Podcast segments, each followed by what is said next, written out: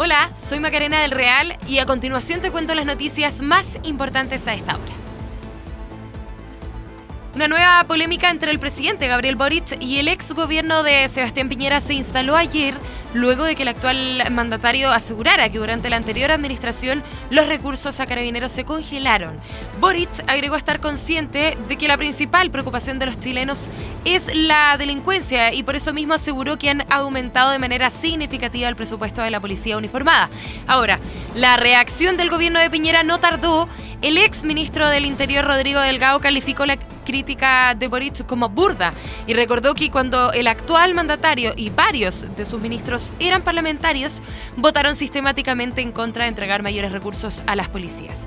Prueba de ello está en las redes sociales cuando exigían la salida de un general director de carabineros o la salida de un ministro del Interior para aprobar las eh, partidas presupuestarias de nuestras policías, dijo Delgado, aludiendo a antiguos tweets de las actuales autoridades de gobierno.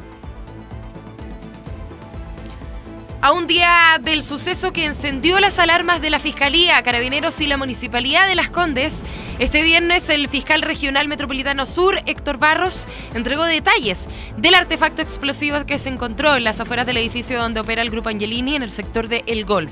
Lo que puedo decir por ahora es que era un artefacto explosivo efectivamente y que era de alto poder de destrucción, señaló el persecutor en diálogo con Radio ADN.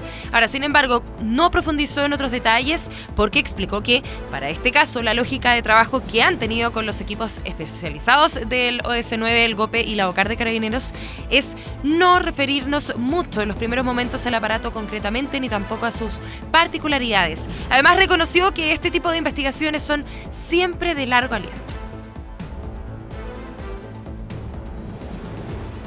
Tras la renuncia de la primera ministra Liz Truss en Reino Unido, ya comenzó la carrera contra reloj en busca de su sucesor. Son los miembros del Partido Conservador los que tienen amplia mayoría en la Cámara de los Comunes y deben elegir al nuevo o la nueva líder. Los aspirantes deben obtener el respaldo de al menos 100 parlamentarios conservadores antes de las 14 horas del lunes. Recordemos que después de 44 días en el cargo, el más corto en la historia del Reino Unido y marcado además por una crisis económica desencadenada, especialmente por sus propias decisiones, la líder conservadora dimitió. No solo los laboristas, sino también la primera ministra de Escocia exigieron elecciones generales. Dijo que el país hoy se encuentra en un desastre total. Bien, esas fueron las noticias más importantes a esta hora. Recuerda visitarnos en meganoticias.cl y en todas sus plataformas.